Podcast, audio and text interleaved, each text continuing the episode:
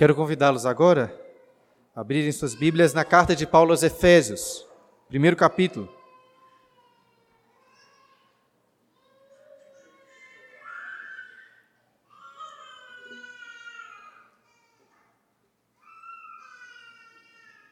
Efésios capítulo 1. Nos últimos dois sermões, meditamos nos primeiros seis versículos dessa carta e hoje continuaremos com os versículos 7 e 8. Como expliquei das últimas vezes, após a saudação inicial, Paulo inicia essa carta com uma palavra de louvor a Deus, que vai do versículo 3 até o 14. São aí 202 palavras, sem nenhum ponto, ilustrando a plenitude, mas também a unidade do plano de salvação de Deus. Como que Paulo estivesse aqui costurando todas as bênçãos em uma única sentença, como que em um único fôlego de louvor ao Senhor. E por esse motivo, por causa dessa unidade, confesso que é doloroso ter que dividir estes versículos em pregações distintas. Nessa última semana eu li o sermão de um pregador que estava com essa mesma angústia. E ao se lamentar, ele citou aquelas palavras de Jesus: O que Deus ajuntou, não separe o homem. É evidente que Jesus estava falando ali sobre união, a união do casamento. Ainda assim, ao dividir esses versículos, eu sinto um pouco desse peso, como se estivesse aqui fazendo alguma coisa errada, separando o que Deus ajuntou. Mas é claro, creio que essa é a melhor maneira de meditarmos com calma em cada detalhe que Paulo costurou nessa palavra de louvor ao Senhor. Mas, para não esquecermos a sua unidade, quero convidá-los a lerem novamente comigo do versículo 3 até o versículo 14.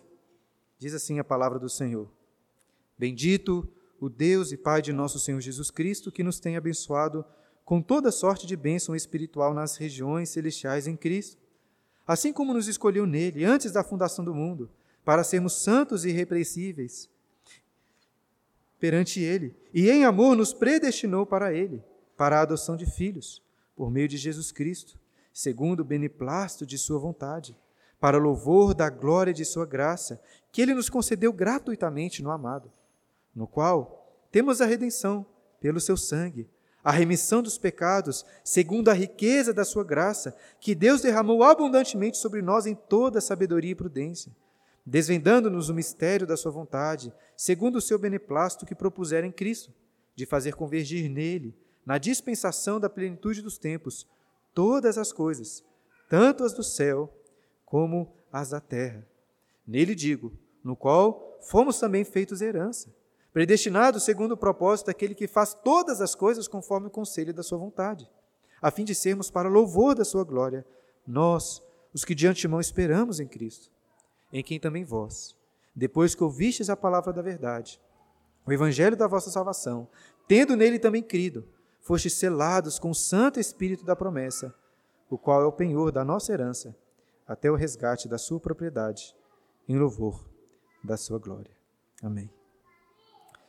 Na última semana, eu assisti um filme lançado recentemente sobre a peça de Macbeth, do Shakespeare. Eu achei até um filme muito bom, apesar de eu não ser assim inteligente o suficiente para acompanhar todos os diálogos que são bem complexos. Mas, com alguma ajuda, a gente consegue pegar algumas coisas marcantes nessa peça tão famosa. Eu já falei aqui na igreja mais de uma vez sobre quão atormentada a lei de Macbeth ficou após o assassinato do rei da Escócia. E chegando ali no final da peça, quando os tormentos da lei de Macbeth estavam muito graves, o seu marido, que agora era o rei Macbeth, pede ao médico que curasse a sua esposa daquelas aflições. E ele diz ao médico o seguinte: cura-a disso. Não podes encontrar nenhum remédio para um cérebro doente? e com algum antídoto de doce oblívio, esvaziar-lhe o peito oprimido dos perigosos assuntos que pesam sobre o seu coração. Mas o, o médico nega aquela possibilidade, dizendo: nesse lugar, o paciente deve encontrar o seu próprio remédio. Esse é um médico muito sensato. O rei Macbeth queria um antídoto de doce oblívio ou de doce esquecimento, para que sua esposa parasse de sofrer os tormentos da sua culpa. Porém, o médico reconhece que nada poderia fazer para retirar o peso da culpa que estava no coração dela. Na noite do crime, Lady Macbeth ficou até surpresa em lavar tão facilmente suas mãos do sangue do rei que foi assassinado. Um pouco de água foi o suficiente.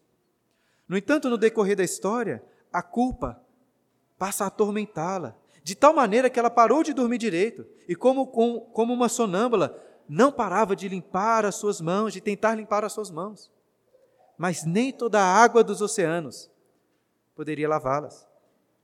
Macbeth, depois de é, seguir ali o plano da sua esposa e assassinar o rei, quando ainda sentia um peso e uma culpa muito grande pelo seu erro, ele perguntou o seguinte: Será que todo o grande oceano de Netuno limpará esse sangue de minhas mãos?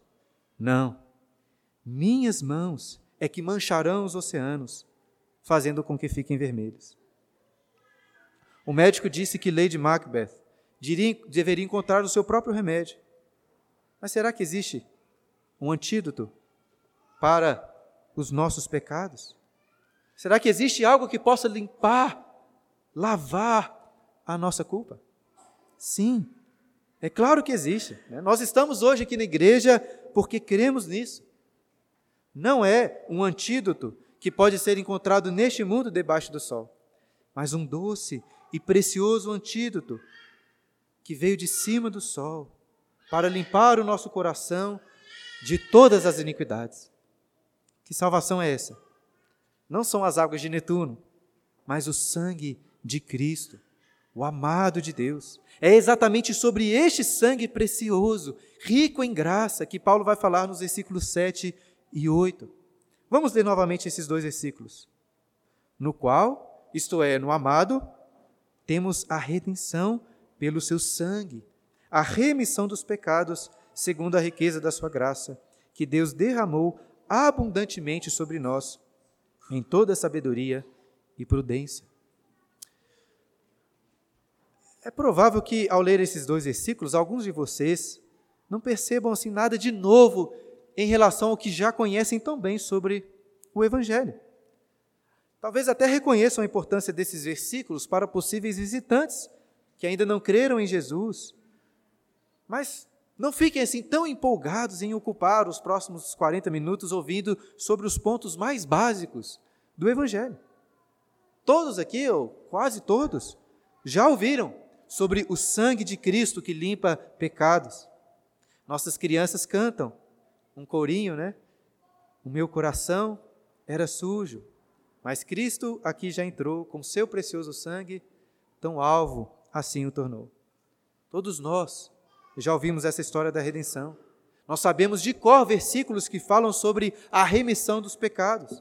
Pregamos o evangelho da graça para vizinhos, para colegas.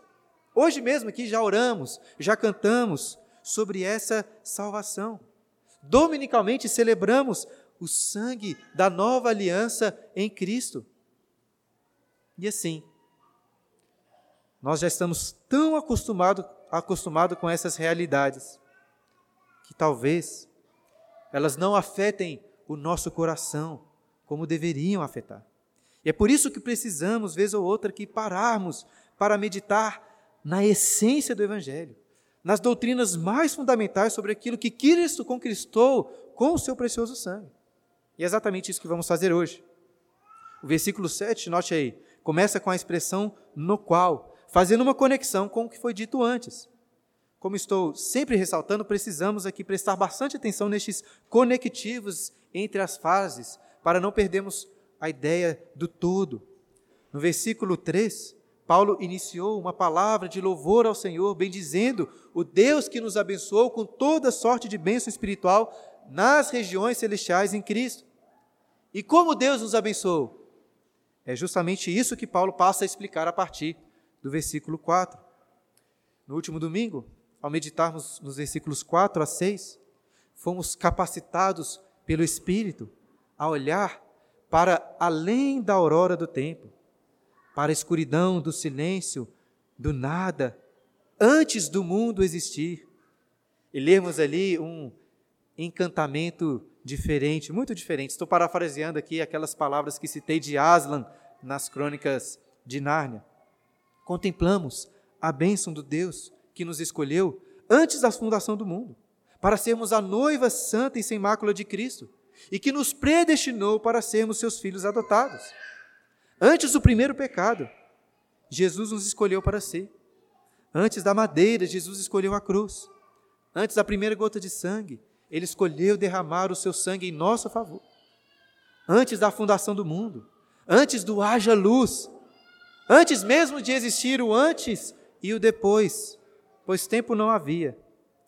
Deus nos escolheu e, em amor, nos predestinou para o louvor da sua graça, da glória da sua graça.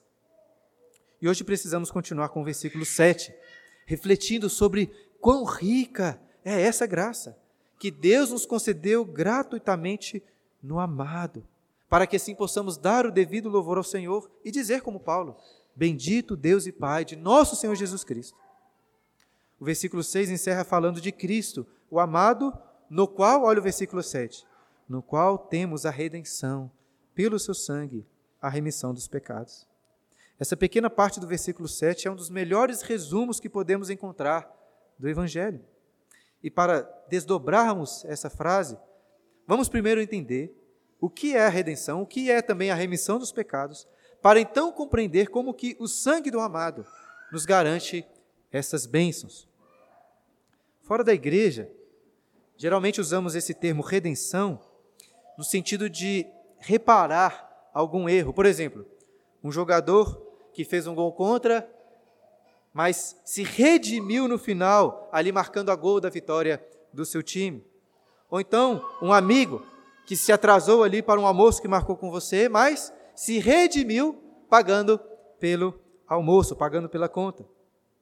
Essa ideia então de reparação é muito importante para entendermos este conceito de redenção. Mas não é suficiente.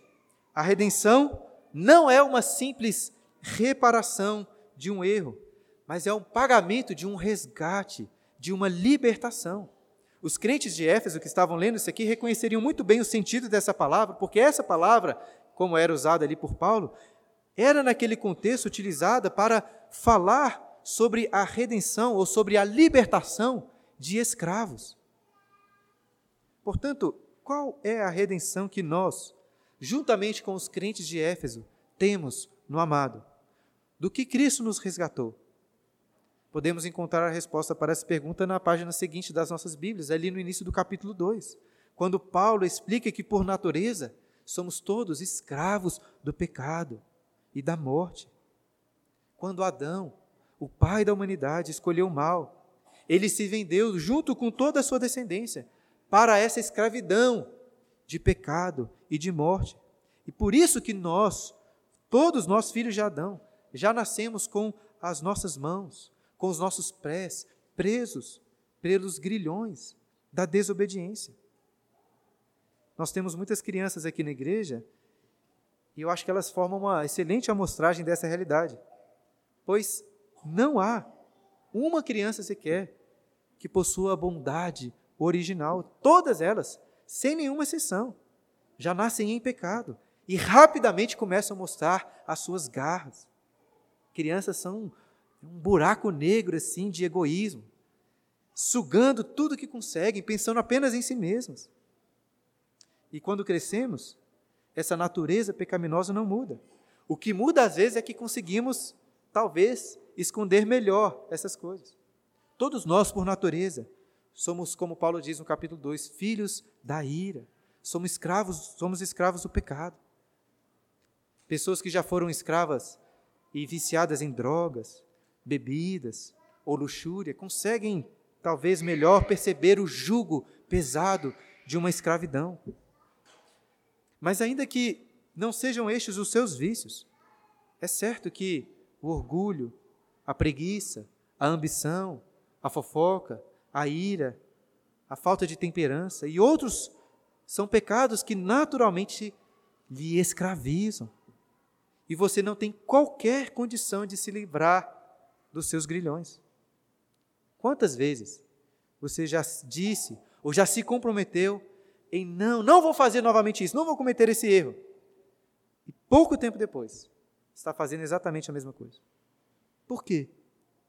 Porque todos nós é, somos por natureza escravos do império da morte, presos nos grilhões da desobediência e subjugados por um mestre que se chama pecado. Mas Cristo, o amado, venceu a morte, quebrou os grilhões da desobediência e nos resgatou, nos redimiu com o seu sangue. O sangue da morte de Cristo tem poder para mortificar, quebrar todos os seus pecados. Até mesmo aqueles pecados que você talvez já não tenha muitas esperanças de vencê-los. Nós devemos confiar nesse poder. Até o dia da nossa redenção final, ou do nosso resgate final, exatamente sobre o que Paulo fala lá no versículo 14. Apesar até da nossa tradução usar, tradução usar termos diferentes, redenção aqui no versículo 7 e depois resgate, Paulo está usando os mesmos versículos nas duas ocasiões, 7 e versículo 14. Mas agora, na continuação do versículo 7, ele usa outro termo, ao falar da remissão dos pecados. Eu não acho que precisamos dividir assim muito estes conceitos, distinguir estes conceitos de redenção e remissão, pois estão bem unidos. Ainda assim, se ao falarmos da redenção, eu enfatizei que Cristo nos resgatou da escravidão dos pecados, agora que vamos tratar da remissão dos pecados, eu gostaria de explicar melhor sobre a necessidade de se pagar um preço por esse resgate. Cristo não invadiu uma prisão para libertar criminosos. O que o amado fez foi nos remir ou pagar pelos nossos crimes, apagando completamente essa dívida, como se nunca tivéssemos cometido qualquer crime. Algumas traduções, ao invés de remissão dos pecados, falam de perdão dos pecados, e é exatamente isso. Porém, quando falamos de remissão ou de perdão de pecados, devemos evitar um erro muito comum. Pois, por vezes, ao dizermos que perdoamos alguém, mas não usamos o sentido pleno dessa palavra. Muitas vezes pensamos que perdoar significa deixar para lá, ou ignorar que um erro foi cometido. Mas não é isso. Para perdoar uma pessoa verdadeiramente, é necessário que um preço seja pago por aquilo. Como assim? A maneira simples de entender é pensando em termos financeiros, como a Bíblia faz em, algumas em alguns momentos. Se você, por exemplo, decidiu perdoar a dívida que alguém tinha feito com você, o que isso significa? Que aquela dívida, aquele dinheiro foi ignorado? Não. Ao renunciar o seu direito de exigir o pagamento da dívida, você está escolhendo pagar o valor da dívida no lugar de quem lhe devia. Perdoar é isso, é absorver o custo. Se alguém marcou um compromisso com você e não foi, essa pessoa lhe deve o tempo que você gastou. Se alguém lhe ofendeu, essa pessoa lhe deve uma reparação de honra. E assim, perdoar significa absorver o custo que você teve, sem exigir qualquer reparação. Se você perdoou, a dívida está cancelada. Por quê? Porque você assumiu este custo para si. Portanto, você não vai reclamar, você não vai tratar a pessoa de acordo com o erro dela. Mais difícil, preste atenção, você não vai falar com ninguém, ficar falando com ninguém sobre o que aconteceu. Isso é muito difícil. Sabe aquele prazer que você sente, apesar de fingir que não às vezes, quando conta para um terceiro um erro que um amigo fez contra você? Eu digo assim, né? Viro para o Gustavo e falo assim: olha, Gustavo, o Sidney fez aquilo, pisou na bola comigo, mas eu perdoei o Sidney. Né? Não estou com raiva, com, não estou com raiva dele. Não perdoei nada. Não perdoei.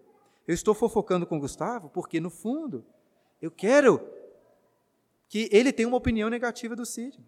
Para assim, de alguma maneira, fazer com que o Sidney pague, pelo menos um pouco, pela ofensa que ele me fez. Isso não é perdão. Mas no amado, temos a remissão dos pecados. Ele apagou completamente qualquer dívida, sem exigir qualquer tipo de restituição. Isso é maravilhoso. Pense naqueles pecados mais escuros do seu coração, que se fossem trazidos à luz, você se esconderia dentro de um buraco, nunca mais sairia de vergonha. Mas se você está em Cristo, não há do que se envergonhar, pois Ele apagou toda a sujeira, Ele pagou por tudo. E antes de falar sobre o preço que o amado pagou com o seu sangue, devemos responder duas perguntas aqui essenciais para entendermos a redenção e a remissão dos pecados. A primeira questão é: quem controla a prisão da morte da qual fomos redimidos, da qual fomos resgatados por Cristo? E a segunda é: para quem a nossa dívida foi paga, remindo os nossos pecados? Acho que a opção mais natural é reconhecer que as respostas para essas duas perguntas se concentram na mesma pessoa. E na história da igreja, vários teólogos, desde Orígenes, acreditavam que Cristo ofereceu a sua vida para pagar uma, a dívida a Satanás, com o objetivo ali também de enganar Satanás e acabar assim derrotando ele. Inclusive, já ouvi mais de uma vez, mais de uma pessoa dizendo que esse foi o entendimento lá de C.S. Lewis, quando Aslan, nas Crônicas de Nárnia, ofereceu a sua vida como sacrifício para a feiticeira branca. Talvez vocês que já assistiram filmes ou leram a história tenham ouvido ou pensado algo nesse sentido.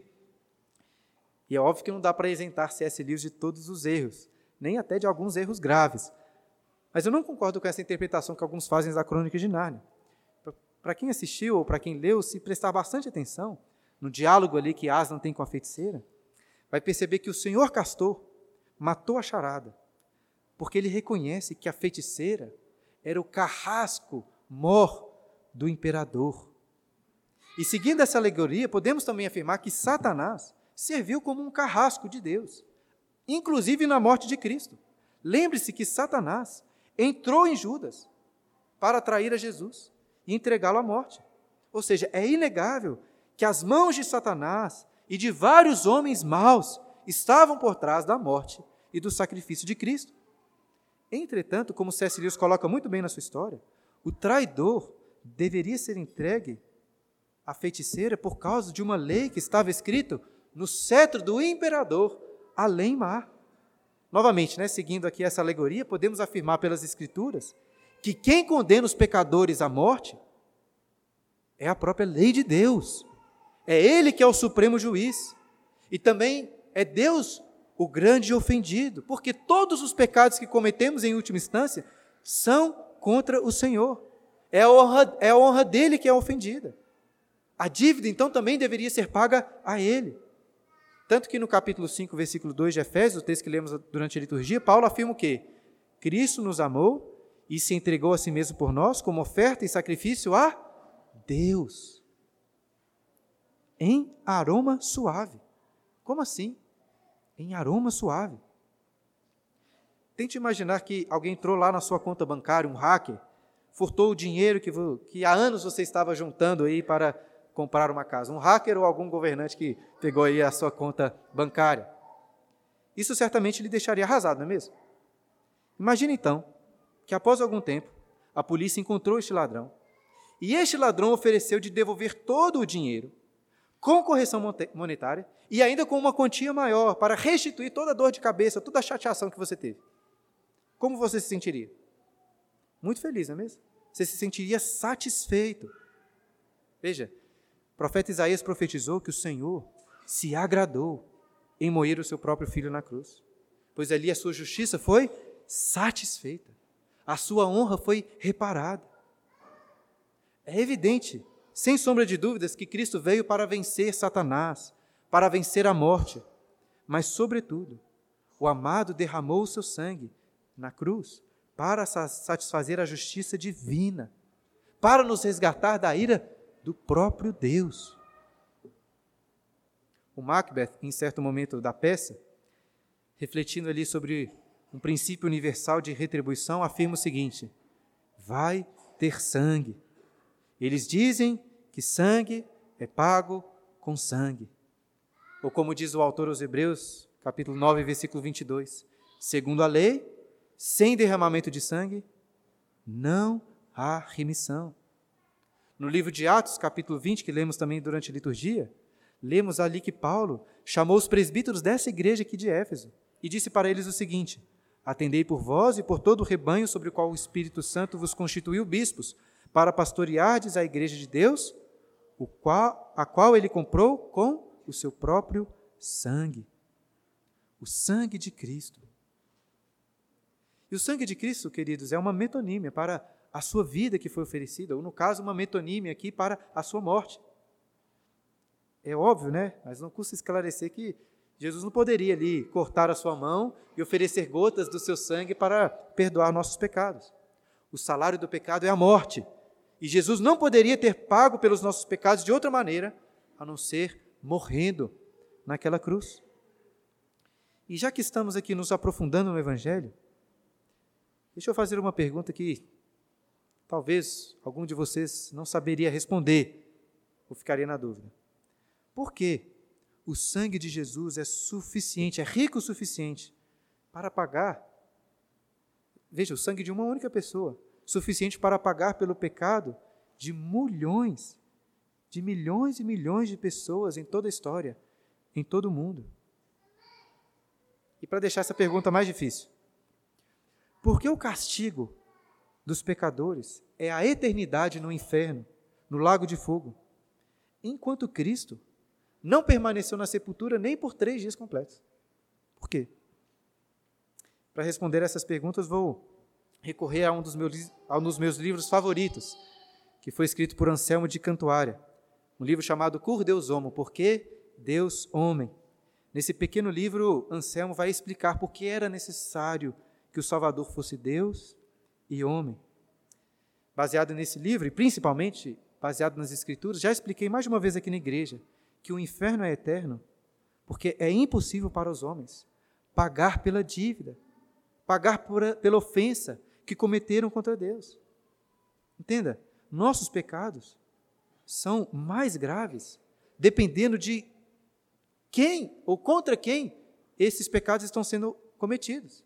Quem está sendo ofendido? Se o meu filho der o tapa no rosto de um cachorro, ele está pecando. Se ele der este mesmo tapa no rosto do seu irmão, o pecado é mais grave.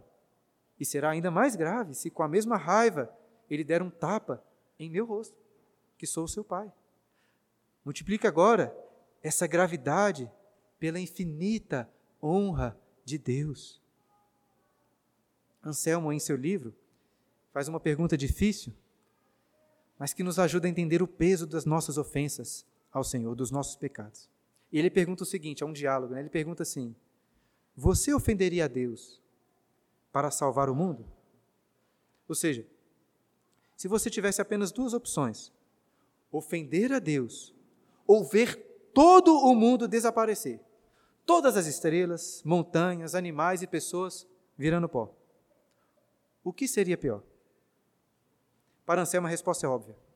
A honra de Deus vale muito mais do que o mundo. Portanto, eu não poderia ofender a Deus para salvar o mundo. É claro que essa escolha não é colocada diante de ninguém, até porque o mundo foi criado para a honra do Senhor. Mas ela nos ajuda a compreender que os nossos pecados são maiores. Um pecado sequer é maior do que todo o mundo. Você até pode pagar a sua dívida com outro homem, reparar o que você cometeu com um amigo, né, pagando ali um almoço, por exemplo, por ter se atrasado.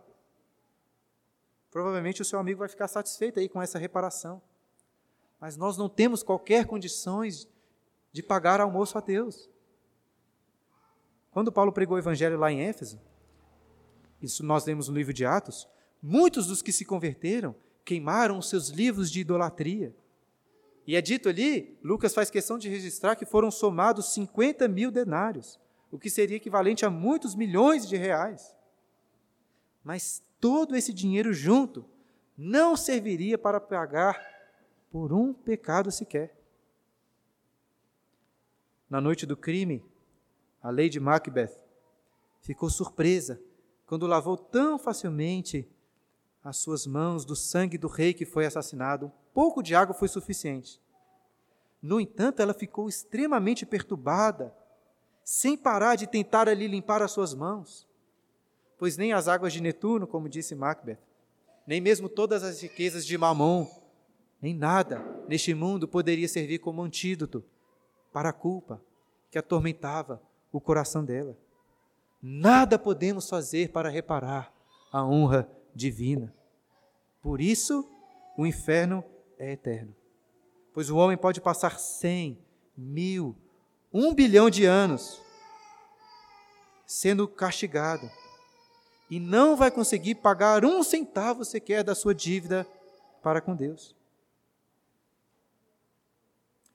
Mas como que Cristo, de uma vez por todas, em menos de três dias na sepultura, pagou pelo castigo que para nós seria eterno? Entendem a pergunta? Nenhum homem é capaz de pagar pelas ofensas a Deus. E por isso, Anselmo vai concluir no seu livro, Cur Deus Homo, Por que Deus Homem? Dizendo que era necessário que o Salvador fosse um homem para se identificar conosco. Entretanto, era necessário também que ele fosse o próprio Deus. Por quê? Porque somente o Deus eterno possui dignidade suficiente para reparar a sua honra, que é eterna. Naquela cruz, cuspiram no Rei da Glória, esbofetearam o Senhor de todos os exércitos, colocaram uma coroa de espinhos para ferir, para humilhar o Rei dos Reis, espancaram aquele que tudo controla, mataram o Autor da vida. Muitas pessoas agonizam em pensar em um Deus que lança uma pessoa no inferno eterno. Mas o, o, o Evangelho, o Evangelho nos anuncia que Deus derramou todo o cálice da sua ira, todo o fogo do castigo eterno sobre aquela cruz. Só então a nossa dívida foi paga e o reparo foi consumado. O sangue do amado tem poder, não como um amuleto, como vários parecem acreditar por aí, um amuleto, o sangue de Jesus tem poder para me livrar de maus olhados, de ladrões, de assassinos. O sangue de Jesus é o preço infinito que foi pago para resgatar pecadores da ira santa e justa de Deus. E assim, hoje já refletimos aqui sobre assuntos bem profundos. Possível até você que esteja acompanhando esteja até com a mente um pouco assim cansada de tantas questões, mas gostaria de convidá-lo a focar mais uma vez a atenção neste texto de Efésios, para que além de compreender o preço pelo que foi pago pelo sangue de Cristo, você possa vislumbrar a rica graça de Deus que nos foi oferecida. No sangue do amado temos a redenção e a remissão dos pecados, segundo, olha o versículo 7. Versículo 7 termina dizendo: segundo a riqueza da sua graça, que Deus derramou abundantemente sobre nós, em toda a sabedoria e prudência. Muitas vezes nós nos oferecemos para fazer algo sem refletir direito sobre o que isso vai nos custar e vai exigir de nós. Né? Crianças pequenas gostam, por exemplo, de se oferecerem para carregar sacolas de compras, mas ao tentarem levantar, não conseguem nem a retirar do chão. E nós cometemos este mesmo equívoco. Né? Um amigo está em dificuldade e dizemos o quê? Pode contar comigo com, para o que você precisar. Mas será que um amigo pode contar mesmo? Você realmente pode sacrificar o seu tempo, o seu trabalho, talvez até a sua própria família, para ajudar o seu amigo? Digo isso porque tanto, por muitas vezes nós não somos nem sábios, como o texto diz aqui, nem prudentes em oferecermos ajuda. Mas Deus não é assim, como acabamos de ler. Deus ofereceu em toda sabedoria, em toda prudência, derramar sobre nós uma graça abundante. Ele sabia perfeitamente, desde antes da fundação do mundo, o preço que teria de ser pago. Um valor, como o texto diz, segundo a riqueza da sua graça. E vários comentaristas enfatizam a importância dessa expressão, segundo a sua riqueza. Pois uma coisa é dizer que Deus deu da sua riqueza. E outra coisa é dizer que ele deu segundo a sua riqueza. Qual é a diferença? se o Elon Musk, por exemplo, um multimilionário, ajudasse com mil reais em uma vaquinha que foi feita para pagar pelo tratamento de saúde de uma pessoa, nós poderíamos dizer que ele estaria dando da sua riqueza. Porém, imagine que o Elon Musk desse um cheque em branco nas mãos do responsável por uma grande rede de hospitais e dissesse o seguinte: pode gastar o que for necessário para o tratamento de saúde de todas as pessoas que buscarem vocês. Aí poderíamos dizer que Elon Musk estaria dando segundo a sua riqueza.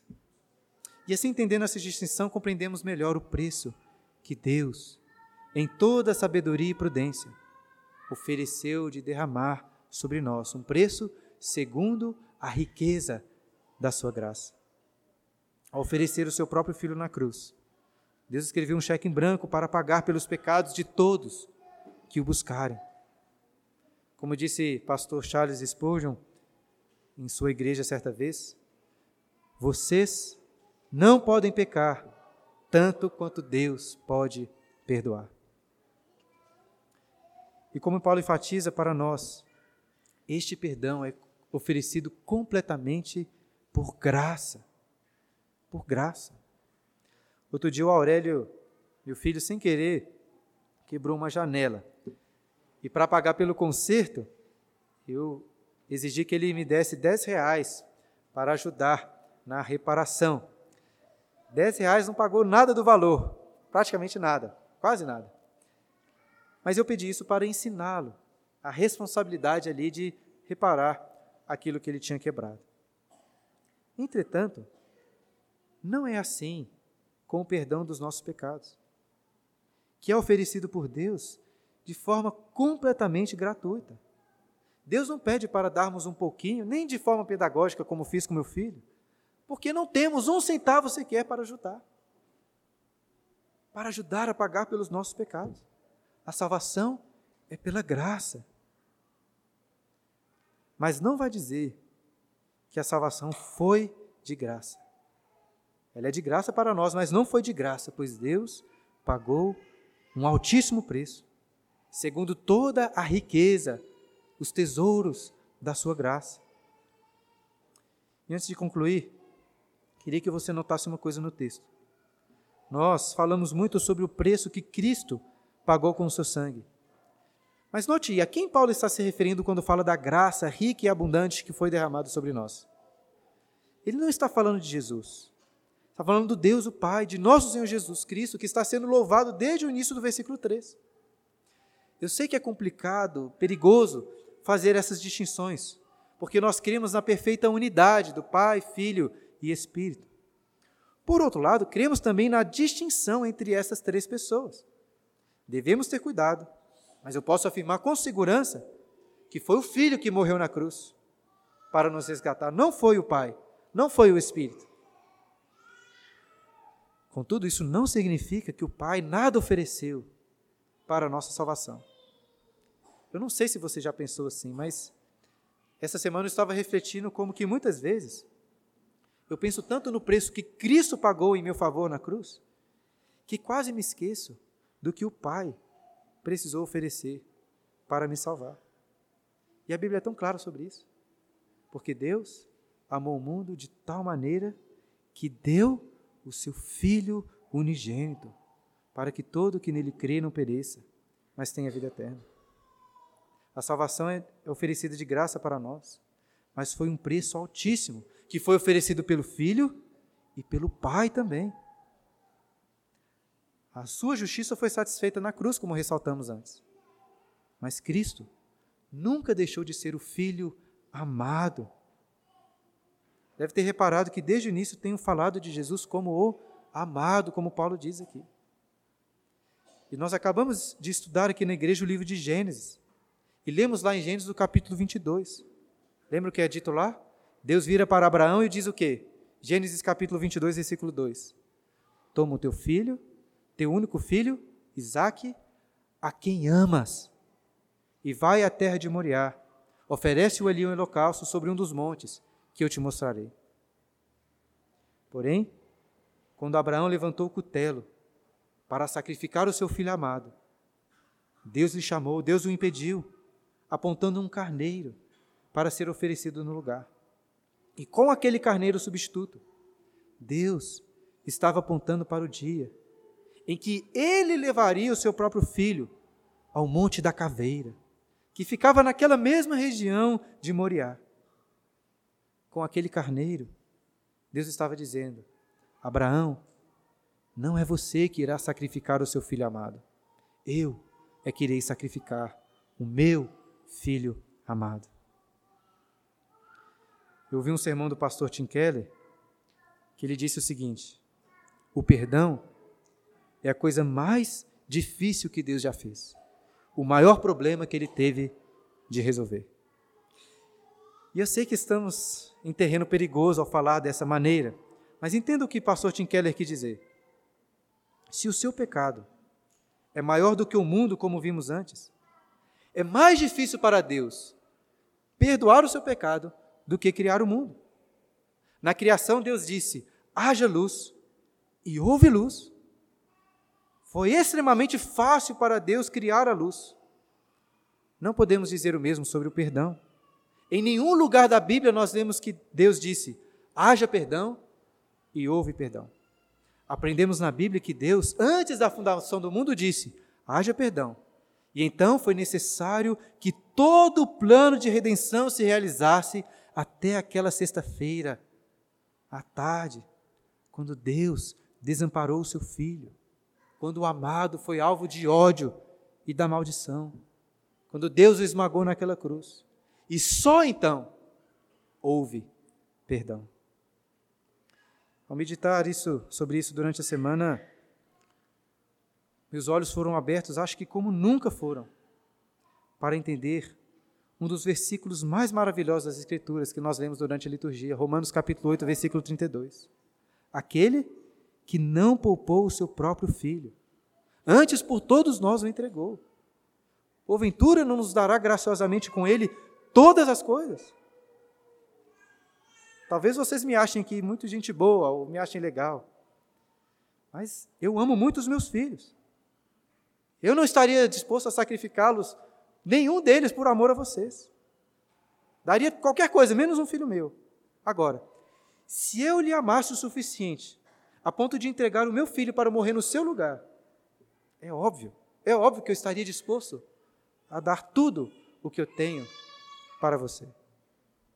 Queridos, Deus nos amou segundo a insondável e preciosa riqueza da sua graça. Mas, por favor, pelo amor a Deus, não vá pensar que Deus pagou esse preço pensando em você em primeiro lugar. Não vá pensar isso. Antes de começar o sermão, ressaltei aquela angústia que sinto ao reparar, ao, reparar, ao separar os versículos desse texto em vários sermões, como que estivesse fazendo alguma coisa errada ao, separ, ao separar aquilo que Deus ajuntou. Mas apesar dessa separação, irmãos, não podemos perder o todo de vista. No versículo 6, Paulo deixou muito claro que Deus nos escolheu, que Deus nos predestinou para o louvor da glória da sua graça. A nossa redenção nunca foi o propósito último e principal do plano eterno de Deus. E nos próximos versículos, versículos 9 e 10, nós lemos que Deus compartilhou conosco da sua sabedoria e prudência, abrindo os nossos olhos para contemplarmos o mistério do seu plano eterno. E qual é esse mistério? O propósito de fazer convergir em Cristo todas as coisas, tantas do céu como as da terra. Não é o sol da glória de Cristo que gira em torno da terra da nossa redenção. Antes, é a nossa redenção que gira em torno do sistema solar do plano eterno de Deus, que inclui a nossa salvação apenas como uma parte, uma pequena parte do seu propósito grandioso de fazer convergir em Cristo, o Filho amado, todas as coisas, como cantamos aqui, porque dele, por meio dele e para ele são todas as coisas, a ele, pois, a glória eternamente. Amém. Estou até empolgado para falar sobre isso, mais sobre isso, mas preciso concluir, deixar esse assunto para o próximo sermão. Mas eu adiantei essas coisas dos próximos versículos para que com a perspectiva correta, você possa sim meditar sobre a redenção pelo sangue do amado, meditar na riqueza da graça de Deus que nos é oferecida. Se tem alguém aqui que ainda não clamou pelo sangue de Cristo, saiba que os tormentos da lei de Macbeth são a coisa mais normal, a coisa mais natural para o homem. Loucos mesmo são os que vivem em paz com os seus pecados. Portanto, que Deus possa atormentar terrivelmente o seu coração, até que você se desespere, se coloque de joelhos, levante suas mãos sujas de pecado e clame pelo doce antídoto, o sangue de Cristo. Eu sei que muitos de vocês, talvez a maioria, talvez todos vocês, já foram lavados pelo sangue de Cristo. Mas esse sermão evangelístico não é apenas para visitantes.